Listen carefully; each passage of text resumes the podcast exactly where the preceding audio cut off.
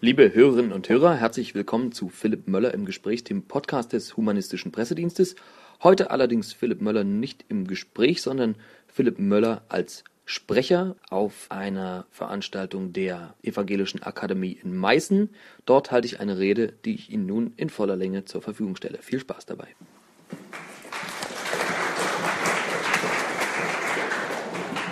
Hallo allerseits. Bevor ich in meinen Vortrag einsteige, möchte ich mich erstmal ganz herzlich bedanken für die Einladung.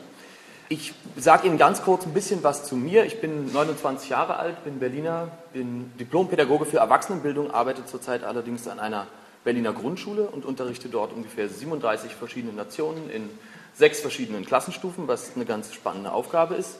Seit circa anderthalb Jahren engagiere ich mich für Humanismus und Aufklärung, habe meine humanistische Karriere quasi als Pressesprecher der Buskampagne begonnen. Und seit äh, circa einem Jahr unterstütze ich und ergänze ich Michael Schmidt-Salomon bei seiner Arbeit als Vorstandssprecher der Giordano Bruno Stiftung. Zur Stiftung ganz kurz. Die Stiftung versteht sich als Denkfabrik für Humanismus und Aufklärung und wird im Beirat von zahlreichen namhaften Wissenschaftlern, Philosophen und Künstlern unterstützt. Zur Stiftung habe ich noch äh, eine Imagebroschüre mitgebracht und noch ein paar Anschauungsmaterialien. Das können Sie sich nachher gerne angucken. Mit meinem heutigen Vortrag will ich auf die Fragestellung des Titels eingehen, braucht Deutschland das Christentum? Und hangle mich dabei an den Detailfragen entlang, die Sie mir freundlicherweise im Vorfeld geschickt haben. Mein Vortrag soll dazu beitragen, dass Sie sich die Frage möglichst detailliert und differenziert selbst beantworten können. Wie die Antwort aus säkularer, aus weltlicher Perspektive ausfällt, können Sie sich wahrscheinlich schon denken. Vor allen Dingen, weil sie hier als Ja-Nein-Frage formuliert ist. Ich habe heute ein kleines Experiment für mich gemacht. Normalerweise mache ich das genauso, dass ich mit PowerPoint arbeite und dann mehr oder weniger frei rede. Ich habe für heute tatsächlich eine richtige Rede vorbereitet. Das also als kleines Experiment. Beginnen möchte ich mit den Definitionen der Begriffe Weltanschauung, Religion und Humanismus. Da ich heute nicht eingeladen wurde, um Ihnen Definitionen aus Lexika vorzulesen, definiere ich die Begriffe bewusst aus evolutionär-humanistischer Perspektive. Der Begriff Weltanschauung bezeichnet eine Perspektive auf die Welt, beschreibt, sortiert und interpretiert diese. Ganz kurz. Religionen, hier verstanden als solche Perspektiven, werden dabei vor allem charakterisiert durch die Inklusion übernatürlicher Elemente und Wunder, also die Existenz eines oder mehrerer Götter, Ereignisse wie beispielsweise eine unbefleckte Empfängnis oder Wiederauferstehungen oder ähnliches, und durch den Glauben an einen Fortbestand des Lebens über den Tod hinaus, also den Jenseitsbezug. Darüber hinaus ist die Fixierung auf heilige Schriften, in denen dogmatische Wahrheiten verkündet werden, zentrales Element nahezu aller Religionen, die sich Menschen im Laufe ihrer Geschichte erdacht haben. Auch politische Ideologien, das wurde hier schon gesagt, können religiöse Züge aufweisen, wenn sie beispielsweise Dogmen aufstellen, bestimmte Denk- oder Handlungsvorschriften formulieren und eine allen Menschen übergeordnete Person beinhalten. Im Humanismus, speziell im evolutionären Humanismus, spielen dagegen die Konzepte Selbstbestimmung, soziale Gerechtigkeit, Vernunft und Freude zentrale Rollen. In einer solchen Weltanschauung, die frei von Göttern, Geistern, Auren oder jenseitigen Zuständen wie Himmel und Hölle ist, sind sich Menschen der Grenzen ihrer Erkenntnis bewusst. Durch das Formulieren von Hypothesen, also von Aussagen, die sich falsifizieren oder verifizieren lassen, und die Überprüfung dieser Hypothesen an der Realität erkämpfen sich Vertreter dieser Weltanschauung jeden Tag ein wenig mehr Erkenntnis über unsere Welt, die darauf lebenden Organismen und das uns umgebende Universum. Evolutionäre Humanistinnen und Humanisten erkennen an, dass das Leben nur ein winziger Augenblick in der überwältigenden Dauer und Weite des Universums ist und schöpfen aus der Einsicht in die Einmaligkeit ihres Daseins den Drang, ihr eigenes und das Leben aller anderen Tiere auf diesem Planeten so lebenswert und so gerecht wie möglich zu gestalten. Für sie gilt die Formel Nicht-Wissen gleich Nicht-Wissen statt Nicht-Wissen gleich Gott. Und so verstehen sie ihren Atheismus nur als Randerscheinung ihrer naturalistischen Weltanschauung, nach der Existenzaussagen so lange als falsch gelten, wie sie nicht belegt sind. Oder könnten Sie mir beweisen, dass ich im Garten kein unsichtbares Einhorn habe, welches dieses Universum und alles darin erschaffen hat? Zu den Definitionen möchte ich abschließend eine afrikanische Weisheit frei zitieren, die da lautet, Wer immer in den Himmel schaut, wird nie etwas auf Erden entdecken. Ich schlage also vor, Religion als Himmelsanschauung und Humanismus als Weltanschauung zu betrachten. Auch im juristischen Sprachgebrauch werden die beiden voneinander getrennt. Die nächste Frage in Ihrem Katalog lautet nun, Welche Funktion hat Glaube und Religion für eine Gesellschaft oder für eine einzelne Person? Ohne einen religionswissenschaftlichen Abriss leisten zu können, möchte ich auf die zentralen Funktionen eingehen. Auf gesellschaftlicher Ebene spielt in diesem Zusammenhang der psychologische Begriff In-Group-Out-Group-Verhalten eine zentrale und wichtige Rolle. Damit ist das unterschiedliche Verhalten eines Individuums gegenüber Mitgliedern der eigenen bzw. einer fremden Gruppe gemeint. Vor allem in kleineren Gruppen, in denen der Mensch die längste Zeit seines Daseins gelebt hat, hat Glaube, also die feste Überzeugung von einem Sachverhalt ohne jegliche Evidenz dafür, sicherlich die Funktion gehabt, Mitgliedern einer Gruppe eine gemeinsame Identität zu verleihen. Nepotismus, auch als Vetternwirtschaft bekannt, ist bis heute unter Glaubensbrüdern und Schwestern zu beobachten. Die Zugehörigkeit zum Christentum erhöht beispielsweise die Chance, in der deutschen Politik Karriere zu machen. Und wie ich aus verlässlicher Quelle weiß, wird man bei einem Ingolstädter Automobilkonzern, dessen Namen ich hier nicht nennen möchte, nur als Christensmanagement aufsteigen. Darüber hinaus war die Idee eines schöpfenden Gottes oder mehrerer Götter über viele Jahrhunderte die Antwort auf viele Fragen, die Menschen nicht beantworten konnten. Heute tendieren sie eher dazu, Wissenslücken als Ansporn zur Forschung zu betrachten, statt Magie oder ein übernatürliches Wesen dahinter zu vermuten. Als weitere Funktion von Glaube und Religion ist der Begriff Machtinstrument zu nennen. Nur allzu oft lässt sich in der Geschichte der Menschheit bis zum heutigen Tage beobachten, dass einige wenige Menschen Macht und Kontrolle über viele andere ausübten, indem sie vorgaben, einen direkten Draht zum aktuellen Gott zu haben und einzig und allein in der Lage sein, sein vermeintliches Wort interpretieren zu können. Auf rein subjektiver Ebene berichten religiös gläubige Menschen häufig von Vertrauen und gefühlter Hilfe in schweren Lebenslagen, vor allem beim Tod nahestehender Personen, und von einem Gemeinsamkeitsgefühl, das sie über ihren Glauben erlangen. Auch die Angst vor dem eigenen Tod kann durch den festen Glauben an ein ewiges Leben nach dem Tod gelindert werden. Wobei, und in diesem Punkt stimmen Sie mir eventuell sogar zu, ein Leben nach dem Tod, das ist ein Widerspruch in sich.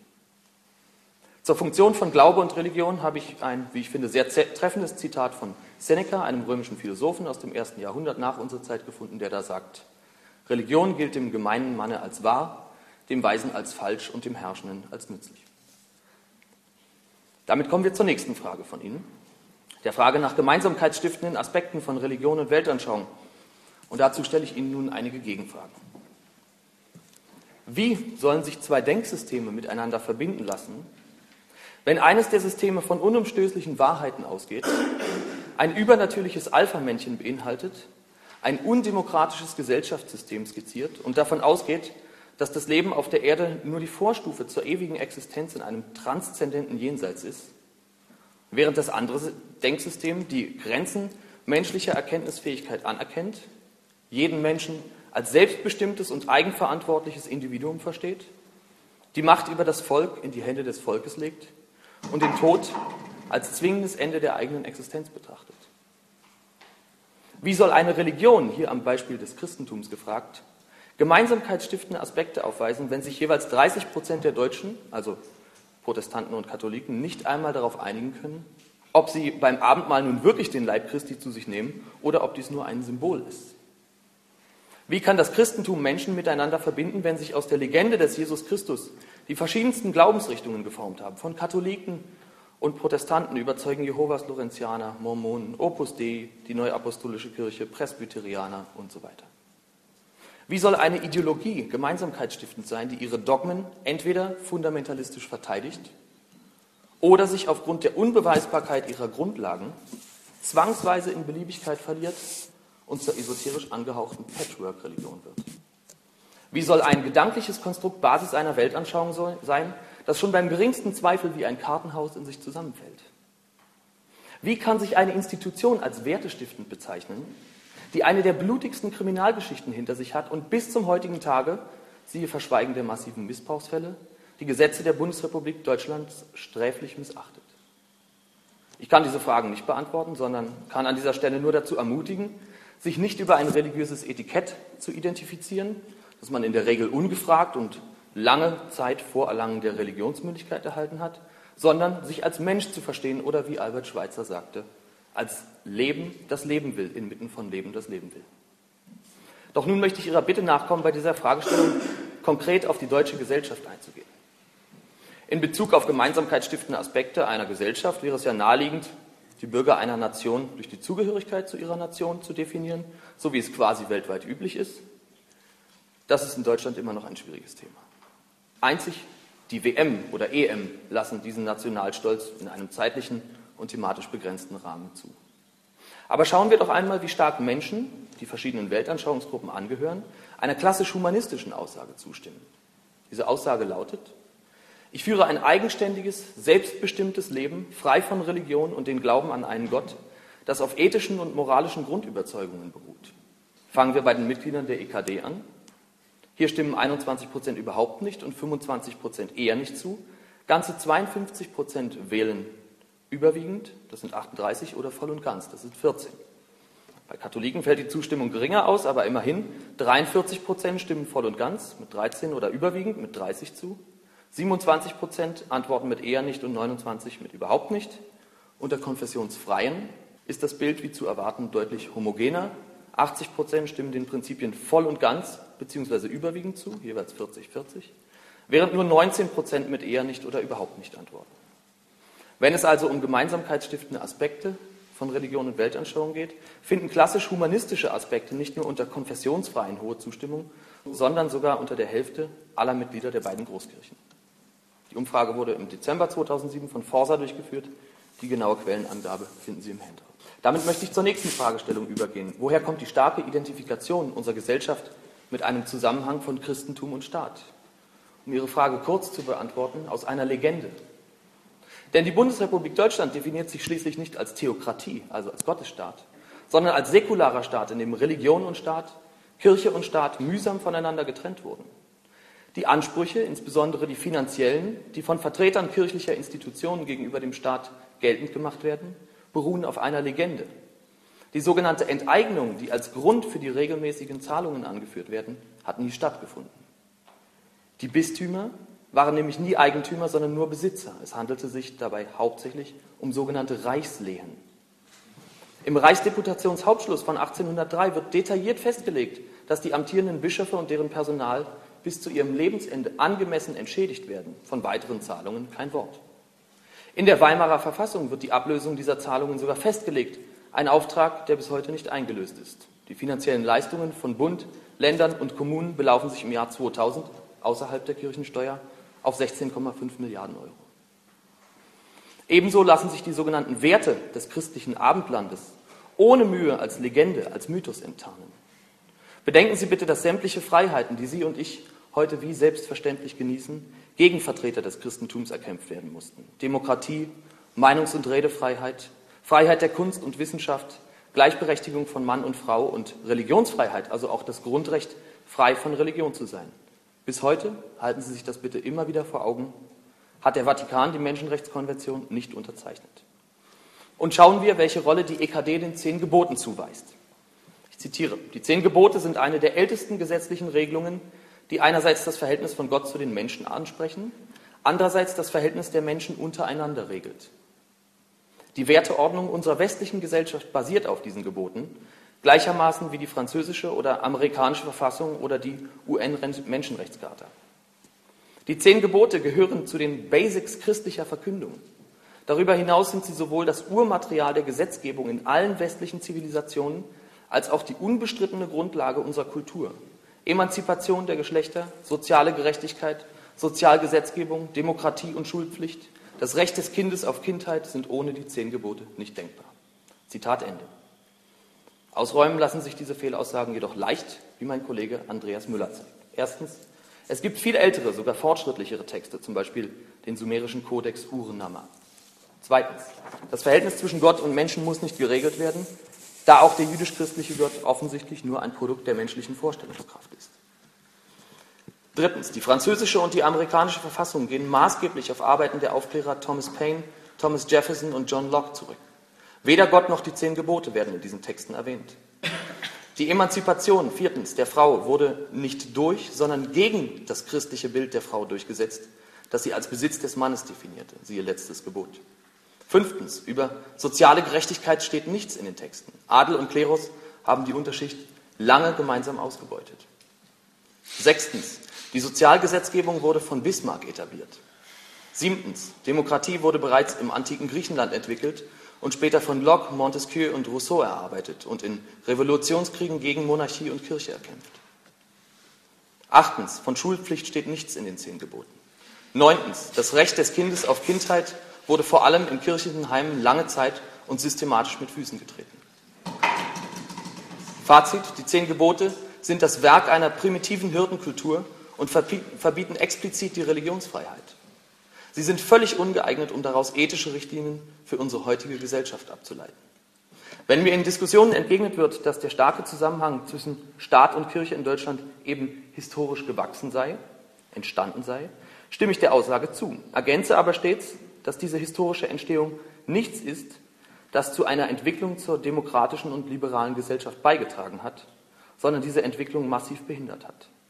Erinnern wir uns, dass Demokratie bereits im antiken Griechenland entwickelt wurde. Auch astronomische Erkenntnisse zur dezentralen Position der Erde im Universum sowie zahlreiche andere philosophische und naturwissenschaftliche Erkenntnisse wurden von Vertretern des aufstrebenden Christentums vernichtet. An dieser Stelle möchte ich auch eine eindeutige Antwort auf die Titelfrage formulieren. Nein, Deutschland braucht kein Christentum.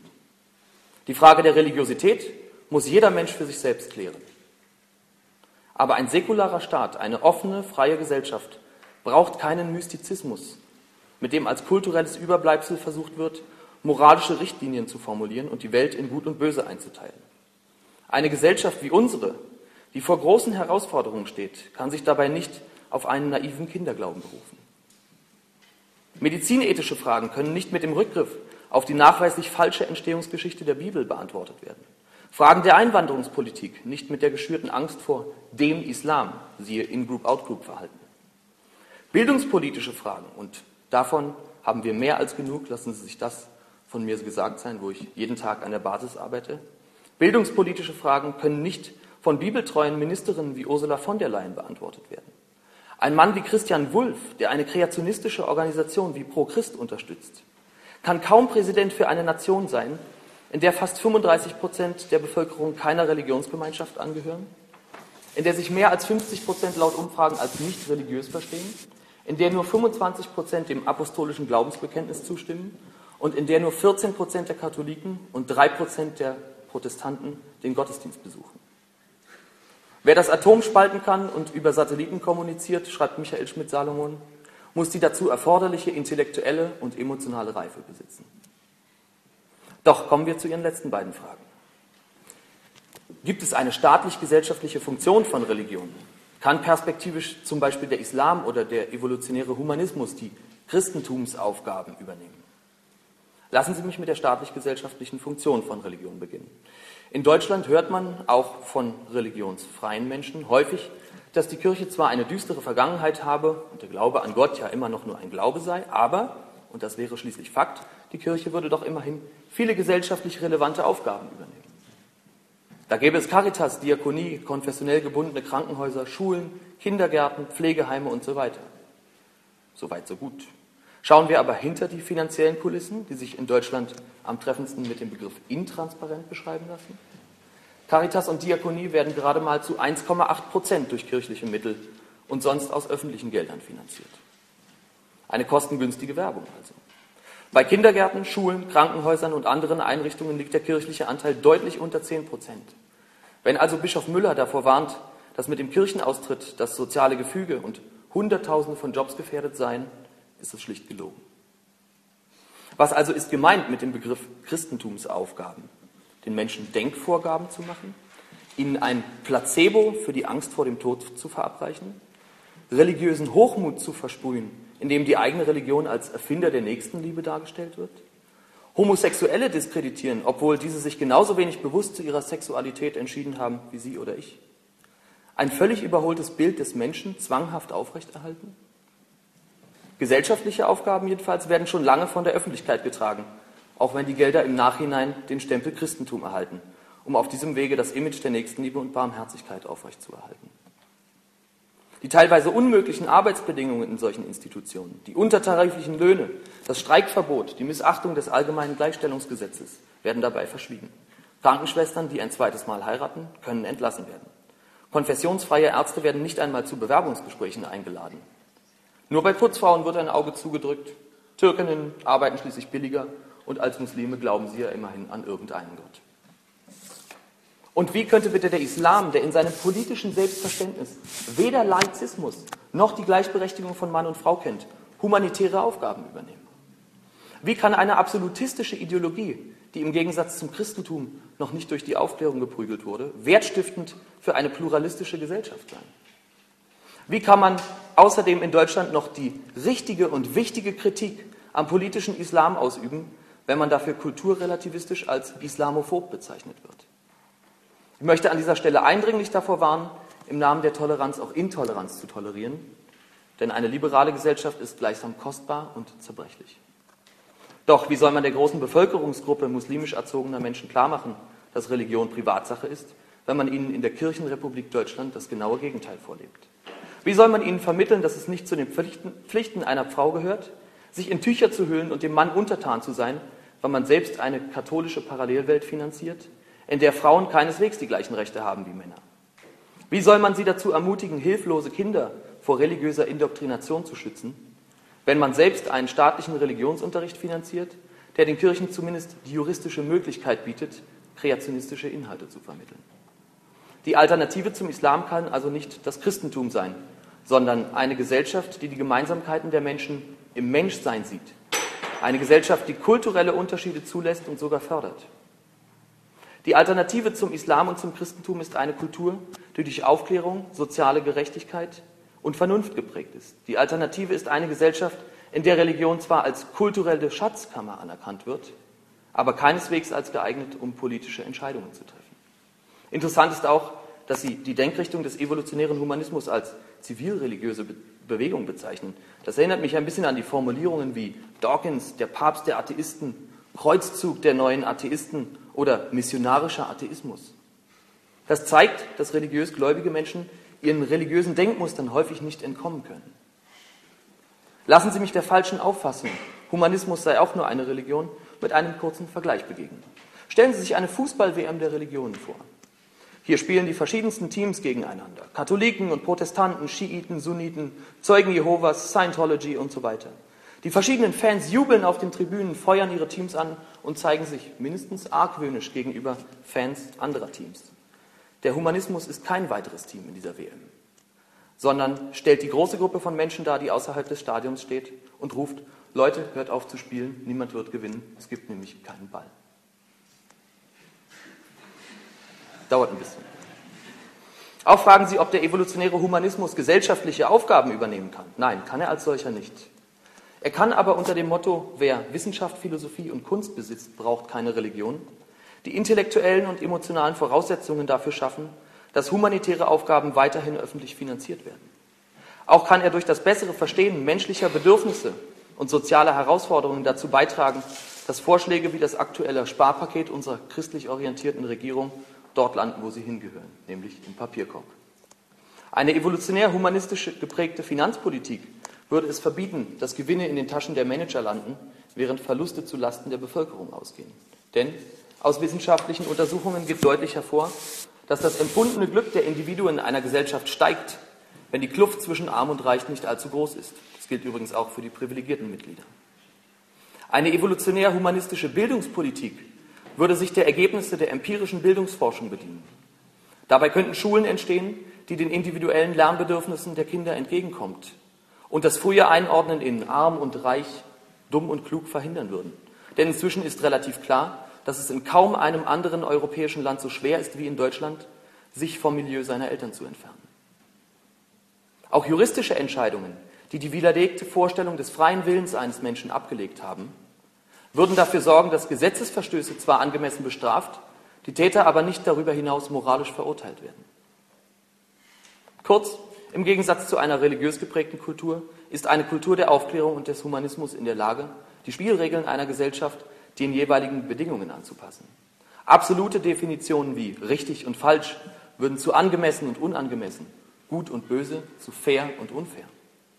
Schuld, Sühne und Sünde, die die menschliche Psyche schon viel zu lange belasten, könnten aus unserem Bewusstsein verschwinden und einer Kultur der Vernunft, der Gerechtigkeit und der Eigenverantwortung weichen. Steigen wir also von unserem hohen Ross der göttlichen Schöpfung ab, erkennen uns als Trockennasenaffen, die auf einem Staubkorn in einem sinnlosen Universum ein kurzes Leben führen und versuchen wir, und damit schließe ich meinen Vortrag, den Sinn und die Freude des Lebens im Leben selbst zu finden. Dankeschön.